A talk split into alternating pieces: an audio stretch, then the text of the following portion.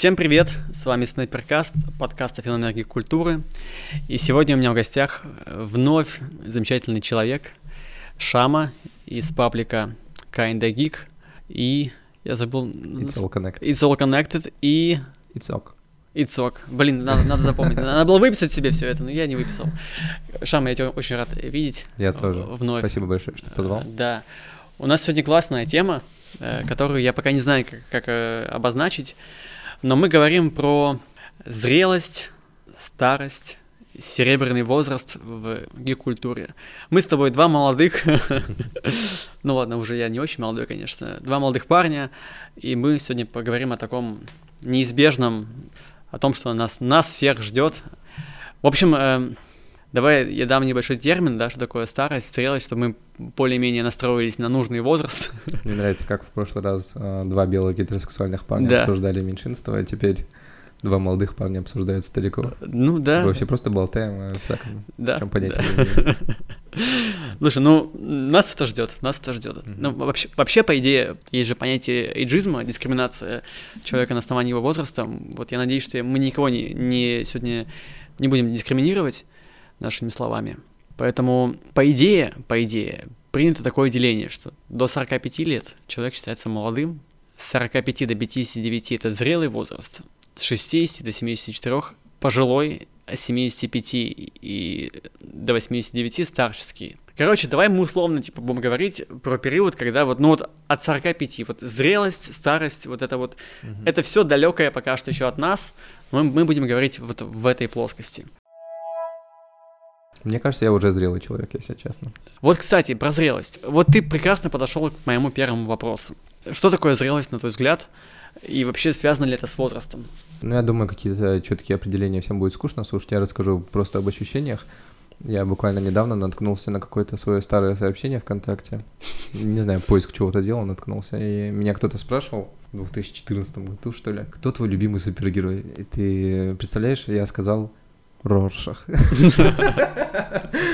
Это просто настолько незрелый ответ. Просто я, будучи каким-то вообще мелким школьником, пытался сказаться кем-то другим, я думаю, Ага. потому что, я не знаю, вряд ли меня интересовал Роршах в этом возрасте. А Я просто смотрел фильм Снайдера и думал, это Да. цитата, которая постится до, до сегодняшних дней повсюду, где он там скажет всем этим тонущим в канализации людям «нет», прошепчет, да.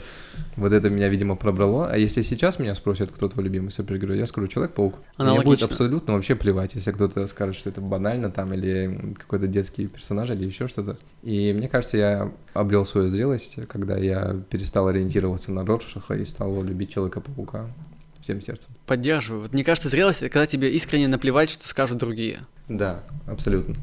Еще есть случаи забавные из жизни. Я не считаю себя каким-то идеальным, знаешь, человеком. Я тоже могу... У меня может проснуться какая-то зависть там к человеку или злость или еще что-то. Ну, как, как и у всех, наверное.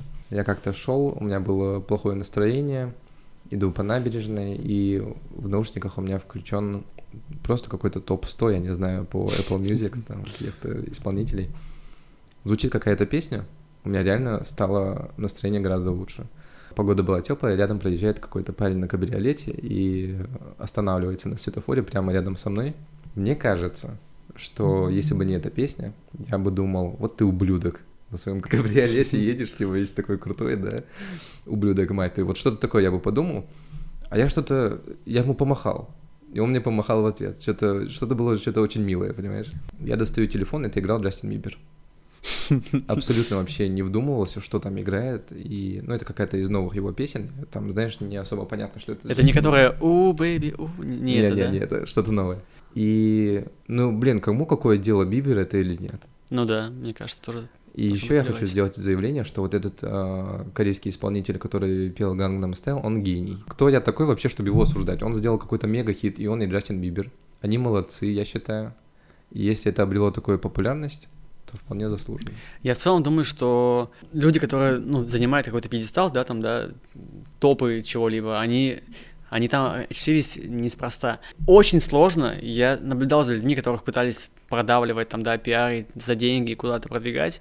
Очень сложно заставить аудиторию полюбить кого-то насильно, за деньги, там, продвижением, и это не работает. Если это не зашло людям, это не зайдет ни за какие ковришки. Сколько мы видели говна рекламирующихся, знаешь, рекламные записи, там, послушайте мой новый трек. Да, да, это просто, это ни о чем. Есть какие-то чьи-то дочки депутатов, там, которые периодически там выстреливали, там, да, на Муз-ТВ, на, на MTV в наше время-то еще, вот то.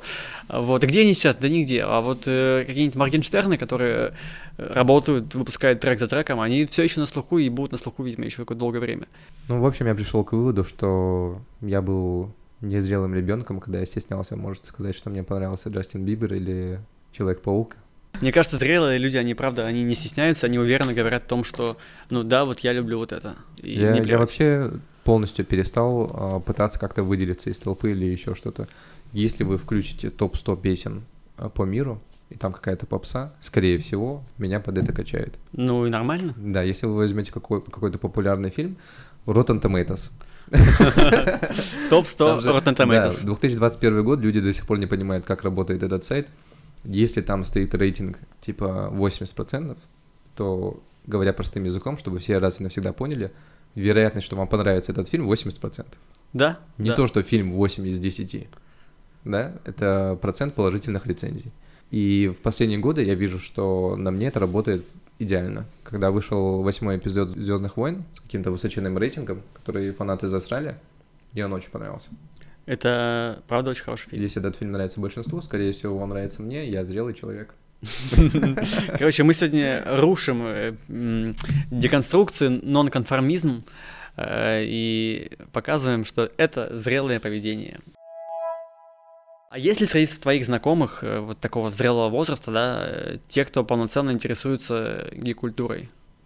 Вот прямо систематически ходят, смотрят, читают комиксы, может быть. Они как-то постепенно все сливаются в сторону детей и семьи и очень поверхностно поддерживают э, всю эту тему.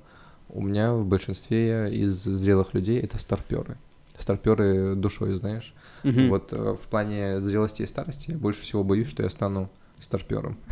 Ну вот, кстати, хорошее определение старпера, да, это же тоже не возрастной термин, это Вообще типа... Нет, да. Именно, да, какое-то такое состояние души, когда ты душнишь в 18 лет, mm-hmm. такой, типа, уже весь на серьезном, на бизнесе. Это таких чуваков очень много, опять же, не хочу кого-то оскорблять, но я вот в своем опыте, вот в регионах встречал чуваков, которые такие, мне 18, типа, все, я ваши игрушки, игры, фильмы и комиксы не играю. Или... Я серьезный человек большой. Или я с тобой больше не дружу. Да, ты паука я читаешь. Я теперь в университет поступаю. Да, да. Все, теперь, теперь только. И, и вот, а, а что делают старперы? Чем они живут? Как они развлекаются? Я знаю, что баня, пивко, а, что еще? Слушай, я недавно послушал подкаст Шаца. Там был в гостях э, Пушной из Галилео. Да, да, да. И очень интересно послушать. Это сейчас будет подкаст внутри подкаста. А, там со своей дочерью. Они приглашают какого-то гостя, и получается, что дочка Шаца отвечает за молодую какую-то культуру, и против нее двое таких великовозрастных мужиков, да. И слушать очень интересно, потому что в основном Шац и Пушной говорят, а вот в наше время было то, а в наше время было другое. Но это все по-доброму, это вообще не бесит на самом деле. И они рассказывают вещи из разряда, вот мы слушали на пластинках одну песню целый год, а вы теперь, у вас там топ-10, а вы их даже не знаете, вы просто слушали, а вы их имен даже не знаете, что-то такое сказал Пушной. И дочка отвечает, так вы нам просто завидуете. У нас сейчас такой выбор, столько всего есть. И на самом деле под конец подкаста они типа помирились, они там... Но это было все так гиперболизировано. Mm-hmm. Я думаю, они на самом деле так не считали. Они потом делали комплименты поколениям друг друга, поднимали вот эти вопросы отцов и детей. И вот я посмотрел и подумал, блин, на самом деле очень много именно таких старперов, которых они карикатурно пытались изобразить. И есть э, много вещей, которые меня пугают в старости. Это деменция, это то, что там погибнут твои там родственники, друзья, и старперство. Старперство на первом месте. На втором месте смерть. Старперство, да, это когда ты боишься всего нового, отрицаешь да, культуру современную. Угу. Я не хочу, знаешь, если в мои 70 лет вместо ТикТока появится какой-нибудь чпок в пупок. Ссылка к стражам. И сидеть и плеваться. Вот в мое время Был мы крутили ленту бесконечно. И нам нужно было удержать палец на экране, чтобы добавить в избранный этот ролик. А вы теперь сидите в своей виртуальной реальности в чпок в пупок, и вам вот все льется в мозг. совсем уже распоясались. Вот чего-то такое я вообще не хочу. Хочется всегда быть на волне и э, не отвергать все новые тренды. Не знаю, мне кажется, круто быть на волне. Круто быть в ТикТоке. Этого подкаста, к сожалению, не будет в ТикТоке, потому что я понятия не имею, как продвигать подкасты в ТикТоках. Но в ТикТоке быть действительно круто. А у меня есть пример. Мы сейчас впишемся в библиотеке комиксов, и здесь есть посетитель, мужчина, ну, визуально, по крайней мере, кажется, что он зрелого возраста, и он с таким рвением, с такой страстью берет комиксы супергеройские, прям вот, прям вот максимально супергеройские комиксы. Блин, это очень круто. Такие типа там, не знаю, глобалки, серии, он прям вот приходит, берет штук 10, 20, 30, у него несколько билетов читательских, там, видимо, на детей записанных, на родственников, и он просто спрашивает, а что у вас вот это выходит, а что вот если у вас ран такого, короче, максимально понимает все, что вот, а, как мы общаемся, да, там знает сценаристов, знает авторов, знает серии, это очень прикольно. Он шарит больше меня, мне кажется. Я смотрел его читательский билет, да, там книжки не только из нашей библиотеки, там из всех библиотек города, где есть комиксы, а комиксы сейчас есть много где. И там у него просто, ну, типа, около ста было. И чувак просто скупает, ну, не скупается, берет, да, бесплатно почитать все, что э, есть, все, что ему, ему все интересно. Мне кажется, это вот это крутая, ну, не старость, да, крутой зрелый период. Слушай, а еще у меня есть эм, друг, который всерьез смотрел всю киновселенную Марвел вместе с отцом. И у него отец прям шарил за камни бесконечности. И, ну, это не такой сложный культурный пласт на самом деле, mm-hmm. просто там, 20 фильмов посмотреть.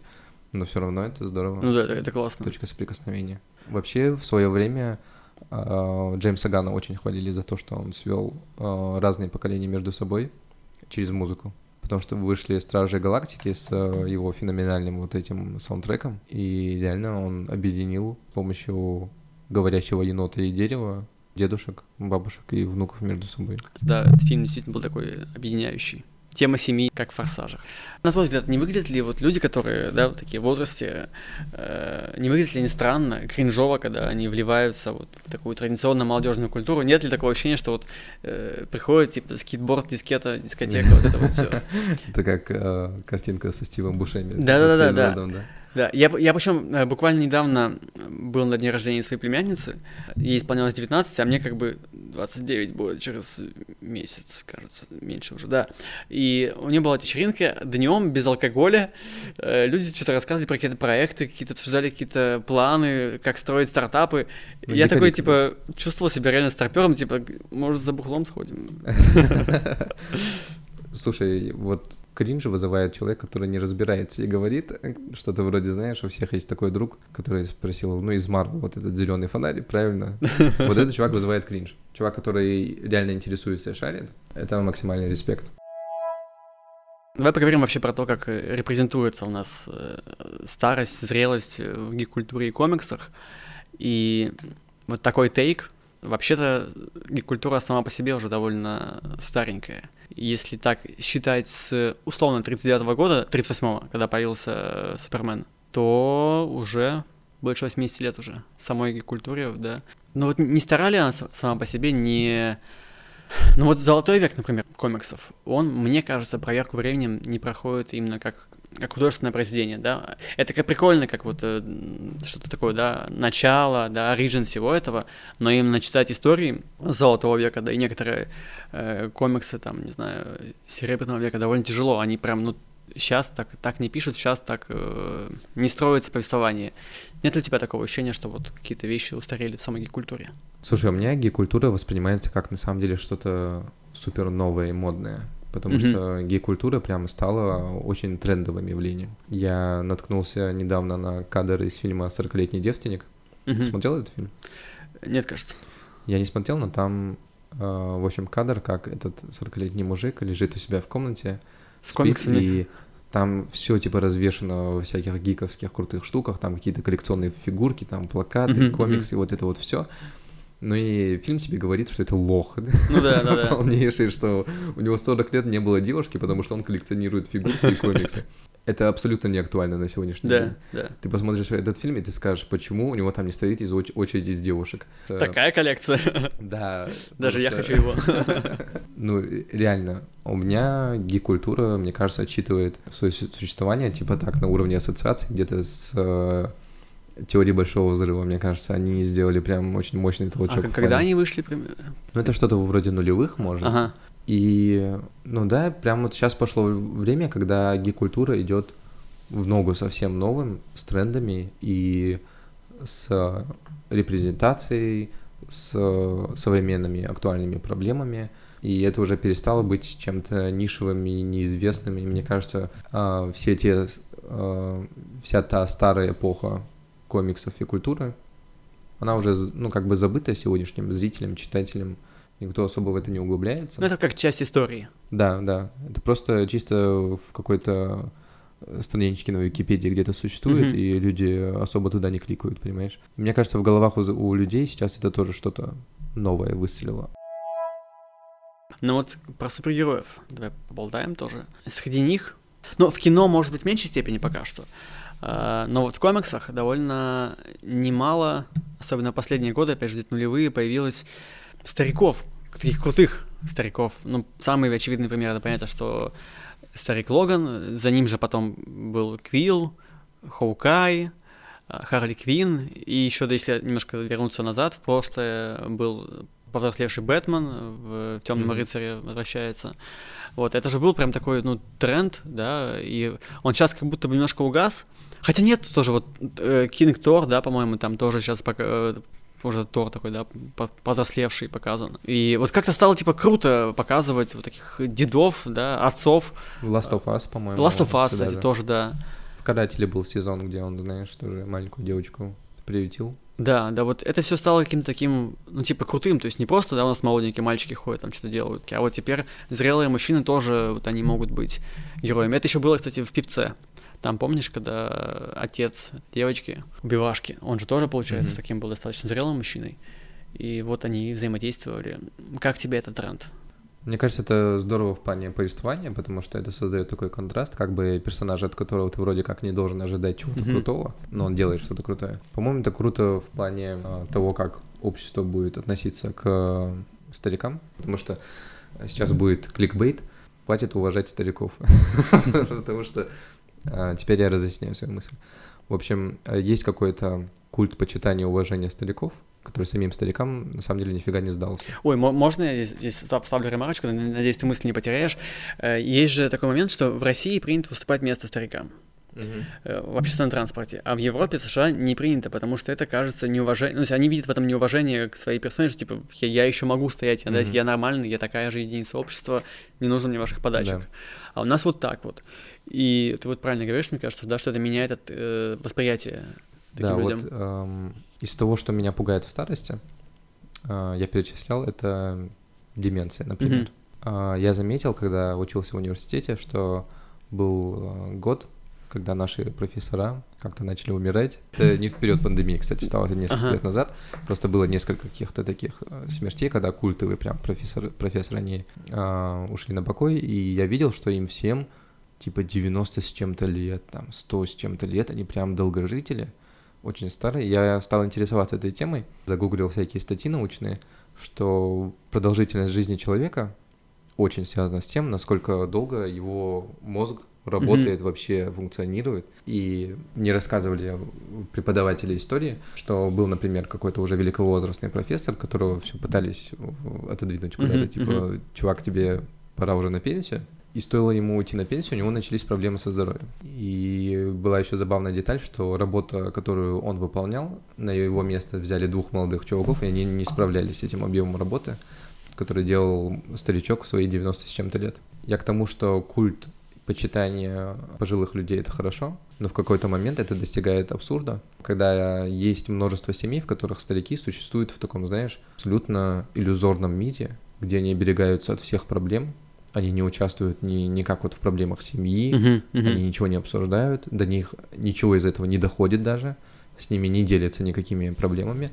А, конечно, в плане России, наверное, стоит оговориться, что у нас у стариков не такой уж и уровень жизни, и не так у них все хорошо со здоровьем, чтобы на них все это вываливать. Но с другой стороны, мы стали воспринимать стариков как немощных людей, которых нужно от всего огородить, Им нужно просто существовать где-то у себя на диване, знаешь, распластавшись просто и доживать свои дни. Вот. А когда мы показываем в медиа стариков, которые все еще что-то могут, наверное, это есть какой-то шаг в том, чтобы изменить отношение к ним. Мгм. Если вы будете до конца воспринимать их как личностей, у них все еще будет работать мозг, вы на самом деле поможете их здоровью. В общем, мысль такая, чтобы человек стал зрелым и полноценным, к нему нужно всегда относиться так, как будто бы он уже зрелый. Если Хорошая ты будешь да. относиться к нему как э, к недостаточно дееспособному, Он и будет таким. да, он и будет таким. Да, согласен. Мы Мире. причиняем старикам на самом деле ущерб, потому что они уже привыкли вот в этом культе жить, когда Мгм. старость не радость, типа Да-да-да. поживи свое, увидишь. У них такое состояние, когда с их мнением нужно считаться по умолчанию. Ты не говоришь им, что он не прав или еще что-то. Они, вот мне кажется, это помимо всех биологических процессов, которые там приводят э, к деменции, мы еще своим э, общественным каким-то вот этим строем еще усугубляем их положение. Да, да, согласен. Собирательный образ пожилого человека, да, такой в гей-культуре. Вот каким тебе видится? Потому что я, если так вспоминать какие-то фильмы, книжки, какие-то комиксы, да, э, и вот если не брать вот этот новый тренд, который появился в комиксах, типа Старика Логана и так далее, что обычно э, образ пожилых персонажей, он как бы такой, ну, либо образ наставника, отца, дяди, то есть, да, кто-то, кто, ну, вот, нравоучает э, главного героя, но при этом сам не является главным героем истории, всегда как бы где-то вот сбоку. А, вот как ты видишь этот образ и корректен ли такой вот образ наставника, тот, что сейчас сформировался на данный момент? У меня сразу в голове, знаешь, два типажа. Первый это такой ворчливый дед, Мгм. который вечно всем недоволен, и он проходит путь к тому, чтобы, знаешь, э, принять новые правила мира, а, как в мультике «Вверх», вот этот старичок. Я не видел, но окей. Такая есть ассоциация. Ну и да, и типаж э, наставника. Но самый, наверное, очевидный наставник это Альфред. Кстати, почему Альфреда до сих пор еще не убили в комиксах? Ну, в смысле, на постоянке, он все еще живой. Ему уже миллион лет. Это, мне кажется, по той же причине, почему не могут убить тетю Мэй. Мне кажется, это потому, что он сам кого хочешь убьет, и убийца дворецкий, короче. Его не убивают. Ну, что- вот, кстати, а вот, между прочим, же есть серии в комиксах, где Альфред, он, он прям крутой, он такой, типа, я шпион, я могу сам за себя постоять. Да, кстати, это относится к теме, что он тоже, кстати, старичок, но вот неожиданный поворот он может вмазать, что-то такое. Но это, к сожалению, не, не всегда проявлялось, но вот, если вспоминать сериал, очень странный сериал «Готэм» про... Сейчас же про него сериал есть, про его молодость. Да, да, да. Мне кажется, это еще более странно, чем сериал «Готэм». То есть Да. это, это настолько вот пошло уже совсем не, в- не в ту сторону, но тем не менее, в Готэме там был... Он не был старым, но он был уже таким зрелым мужчиной, и он принимал активное участие в экшн-сценах, да, и как-то помогал юному Брюсу Уэйну. Ну, если вот говорить про еще один спин то там совсем уже, да, он главный герой, м, молоденький. Вот, но Альфред крутой. Слушай, почему, почему дядя Бен и тетя Мэй а, вот в ранних своих да, комиксах, в первоначальных классических, такие старые при 16-летнем а, подростке племянники, получается. Почему они такие старые? Они же, ну, реально там уже все на, ну, на ладно дышат. Оба. Слушай, я без понятия. Наверное, вот как раз вот то уважение, вот это такое уважение Да, к наверное, возрасту, Мгм. чтобы вот был контраст, что у нас есть совсем такой школьник лошара, и есть великовозрастные... Да, наверное, они бы не воспринимались настолько мудрецами, знаешь, Да. в жизни Питера, если бы они были простыми тетками. Ну, взрослыми, да, типа людьми. Мгм. Наверное, да, это как раз кон- контраст сработал. Вообще все эти типажи, какими бы они ни были, мне кажется, это хорошо, потому что ты видишь э, старого персонажа, это что-то вроде репрезентации, наверное, тоже. Ну ты да, видишь, что да. человек в старости еще может там кому-то навалять, что у него все еще что-то интересное происходит в жизни, даже если это зомби-апокалипсис, но ты понимаешь, что еще не все потеряно, потому что у нас э, в обществе все-таки у многих людей, я общаюсь с друзьями, и когда ты спрашиваешь там, чего ты боишься, я всегда ожидаю услышать какой-то интересный ответ, типа пауков там будет, или там высоты, чтобы потом было как подстебать человека. Очень многие боятся именно старости. Не смерти старости. Да, да. Ну, смерть, наверное, это одна из так- таких подпунктов ага. в плане старости. И вот несколько факторов, что людей пугает в этом. Это то, что мы говорили, сама смерть или там потерять близких. Вот эти два пункта, кстати, мне кажется, они не особо оправданы, потому что ты умереть можешь не обязательно в старости. Ну да. Особенно в России. Типа, бояться старости из-за того, что ты в старости умрешь, Странно. это очень оптимистично на самом деле, потому что... Надо дожить до, Да, до да, этой старости. что или потерять близких, когда ты будешь старый, а вокруг тебя будет умер- будут все умирать, это тоже пипец оптимистично. Потому Ну что да. с чего ты взял, что ты умрешь не первый из своих друзей? На самом деле в России что-то по статистике средняя продолжительность жизни у нас сколько? 65 лет, типа, да, пенсионный возраст или что-то такое. М, Типа того. И, насколько я понимаю, большинство не доживает до этого возраста. Мужчины точно. С мужчин... Мужчины у нас точно, муж- да. мужская То смертность есть очень у нас с тобой шансов дожить до 65 лет не так уж и много. И чего нам бояться старости и немощности, если... Мы в 40 сдохнем от Да. передоза от героина. Ну, в принципе, получается так. Или в плане деменции. Вот это реальный страх. То есть то, что ты не сможешь нормально управлять своим телом. В плане болезни Альцгеймера или Паркинсона. То есть вот э, с возрастом у человека, знаешь, нервные клетки, у них все больше происходит сбоев на генетическом уровне. И они копятся, и организм не успевает вот этот мусор весь выводить. Ну, если объяснять простым языком. Я сказал простым языком, как будто я могу объяснить сложно. На самом деле, хера не могу. Это все, что я могу сказать по этой теме. Ну и Альцгеймер, если это ошибки происходят в плане памяти, да, в одной части мозга, и Паркинсон — это двигательная вот эта активность. Небольшая ремарочка. Вообще-то Шама врач, поэтому он говорит на, как раз э, по делу и с как бы должной специализацией. Ну Вот, в общем, по этой теме я, кстати, смотрел шоу, где болезнь Альцгеймера, это звучит не очень, но это было показано очень красиво. То есть я смотрел за персонажем, у которого болезнь Альцгеймера, это шоу Castle Rock. Не смотрел? Нет, нет. По Стивену Кингу. И там одна из серий ближе к концу первого сезона посвящена по-моему, это была мать главного героя, или и у нее болезнь Альц- Альцгеймера, и у нее по всему дому расставлены какие-то тотемы, то есть это что-то, какая-то определенная вещь, которая ее возвращает Мгм. э, в настоящее. Это напоминание о том, что вот эта вещь здесь была в какой-то вот в этот момент, она может ее взять в руку и понять, что она в настоящем. И вся серия построена на флешбеках. Она заходит в комнату и переносится в прошлое. Это выглядит как путешествие во времени.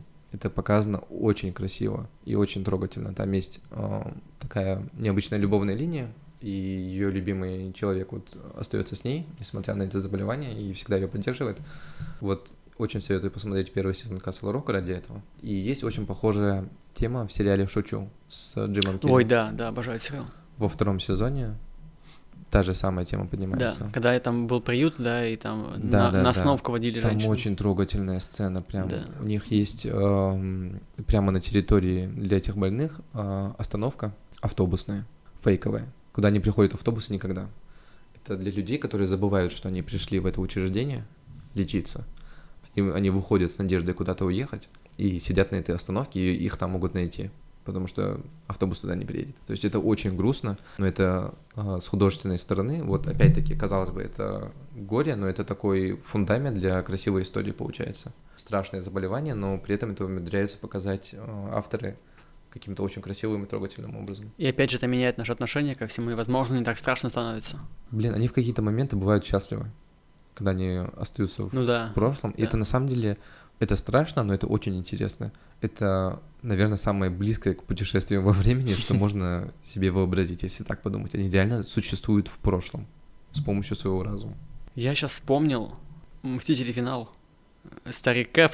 Да, И, и он же тоже, получается, он буквально в смысле вернулся в прошлое. Блин, а вот теперь это все так, так красиво заворачивается, что хочется сказать, а вдруг у него Альцгеймер, и все таки такие были. И ничего он там не... Сыворотка суперсолдата спасает его от заболеваний. Будем считать так. Ну, кстати, да, да. Еще есть такая мысль, что в плане того, как мы стареем и насколько у нас есть шанс вообще дожить до старости, а, вопрос того, как мы диагностируем вообще свои болезни. Меня это волнует сейчас, потому что есть пример Чедвика Боузмана, Ой, да. который умер от э, рака. И меня беспокоит на самом деле то, что вокруг этого возвели культ. И я хочу сказать, не будьте как Чедвик Боузман.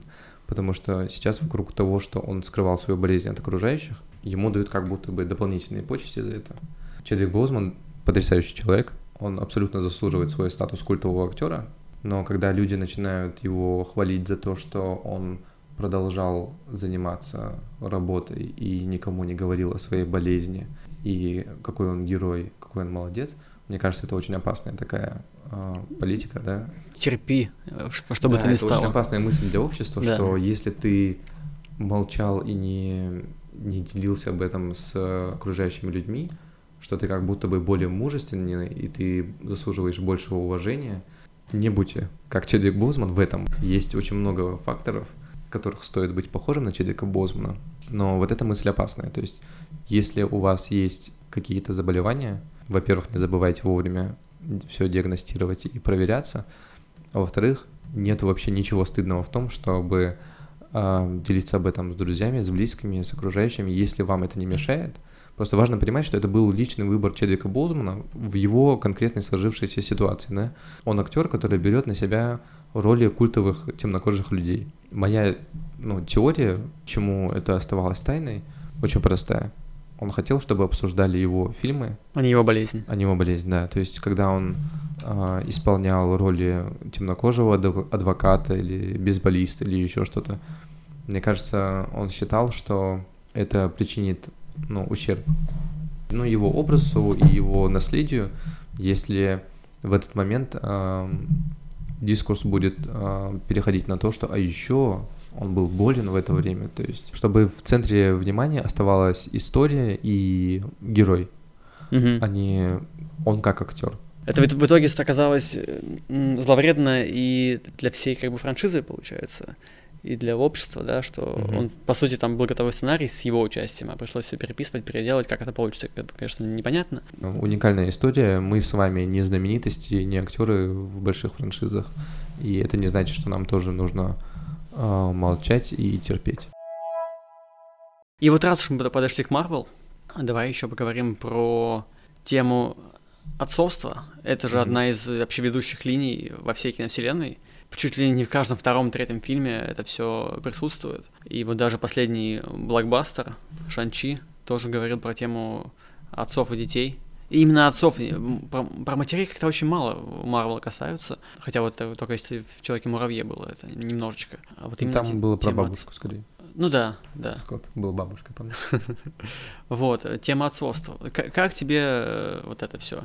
Не высосано ли это из пальца? Для меня это уже какое-то читерство, если честно, потому что тема отцовства — это очень близкая многим людям тема. Особенно целевой аудитории кинокомиксов. Э, Мальчикам как бы от 14 до до 45. Ну, слушай, проблемы с отцом, мне кажется, у очень многих людей. То есть... а, Именно с отцом. Ну да. И, ну я не знаю, в нашем семейная модель, обычно с матерями у нас как-то меньше проблем. Мать принимает участие в воспитании, Мгм, мгм. у нас э, всегда неразрывная связь. Я недавно был тоже с племянниками.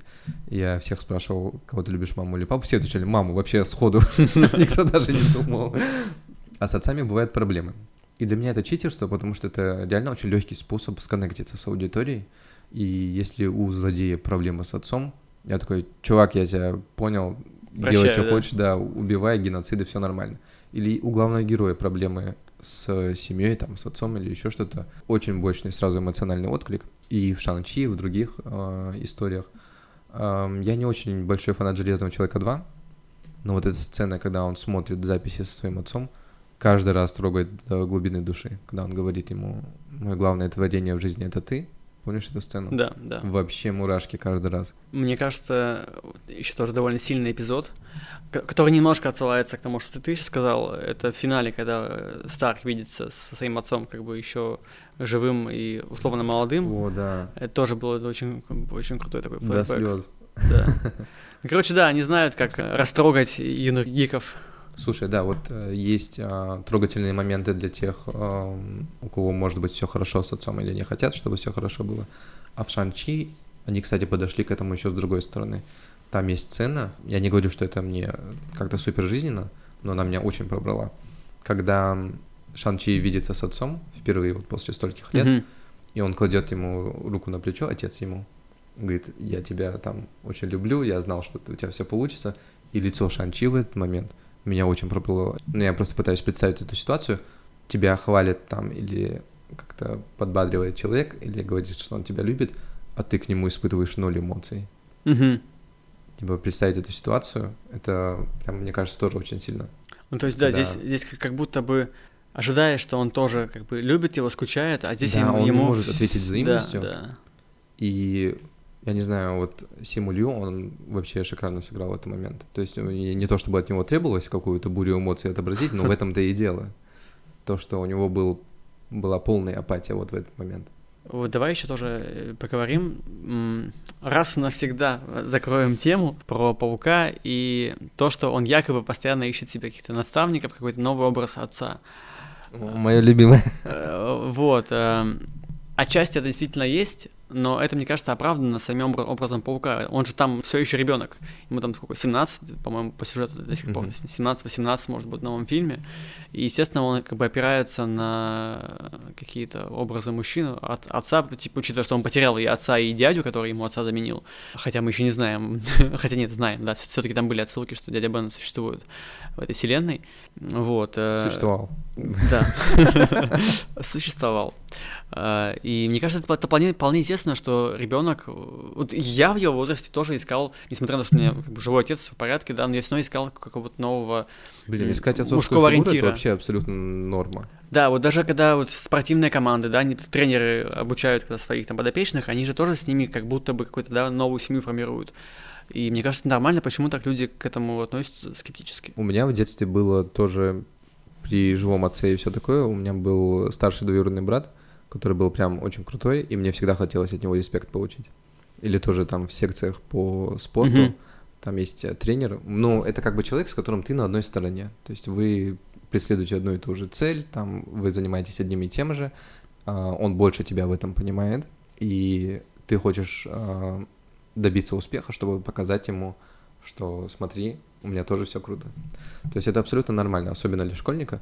Хотя на самом деле я пересматривал «Возвращение домой», чтобы убедиться в этом. Нету вообще ни одного момента, где он пытается выслужиться перед Тони Старком, просто чтобы получить его респект.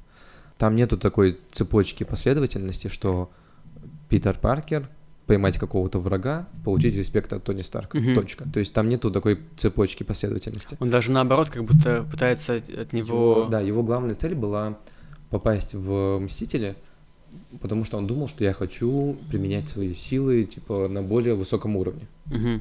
У него конечная цель была помочь настолько большому количеству людей, насколько он может. Да. И Тони Старк это был просто инструмент, чтобы добиться его цели. То есть ты помнишь, как он вначале выполнял какие-то пустяковые вещи, типа да, да. нашел, пытался найти хозяина велика, там показал дорогу да, или да. еще что-то, он скучал. Просто потому, что у него есть силы, и он не может их использовать. А Тони Старк, ему нужен был просто, чтобы он дал ему задание. Он постоянно пытался, дайте мне Ну да, типа, да, типа, я, я, я готов, типа, я достоин. То есть ему он, он сам хотел проявить себя. Да, причем в конце он это, от этого отказывается. Да. То есть у него не стояла задача получить уважение Тони Старка, и на этом все. Там есть следующий пункт. Он хочет получить его уважение, чтобы доказать, что он способен на большее, чтобы помогать большему количеству людей. Вот такая там была цепочка. И помимо прочего, есть такой хот-тейк, что на самом деле это Питер Паркер, наставник Тони Старка.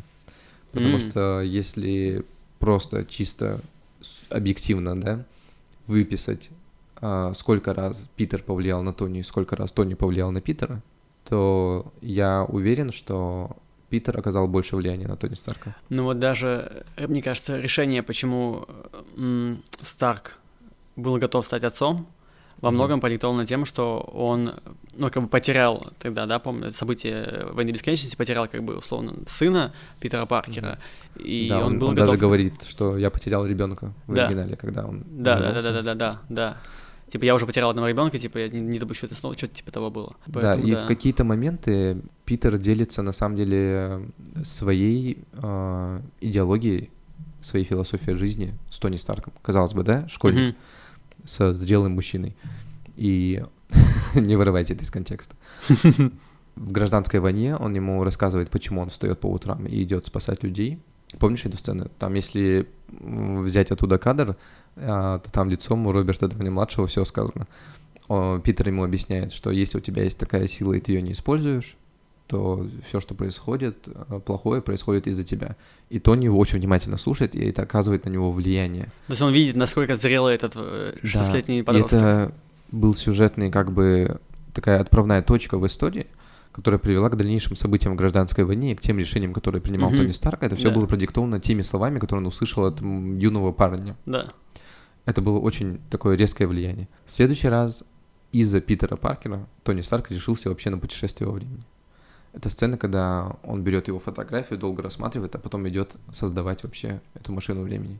Да. И сколько раз Питер спасал Тони, сколько раз Тони спасал Питера.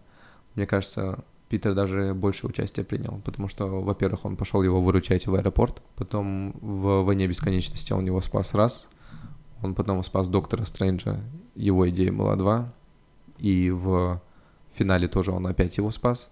То есть, если это посмотреть даже не с субъективной точки зрения, что, как я считаю, а просто выпишите кто-нибудь. Статистически, да. Я это сделаю, наверное. И по поводу зрелости я хотел еще добавить. В плане киновселенной Марвел отдельно сами по себе взятые фильмы, они могут многому научить и в плане отношений в семье, и любви, и дружбе, это все понятно, отдельно взятые фильмы.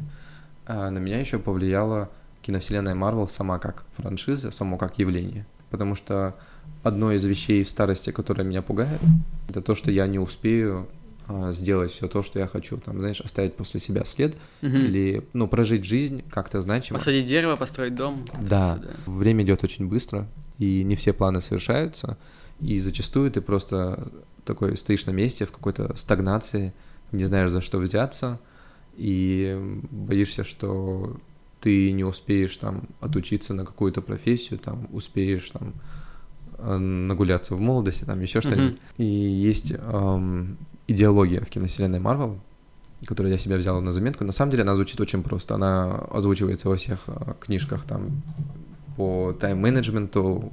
Все бизнес-тренеры, наверное, ее уже озвучили.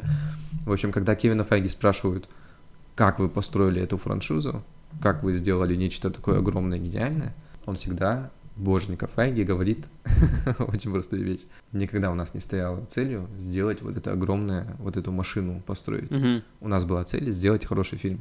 И это потрясающе. Они когда...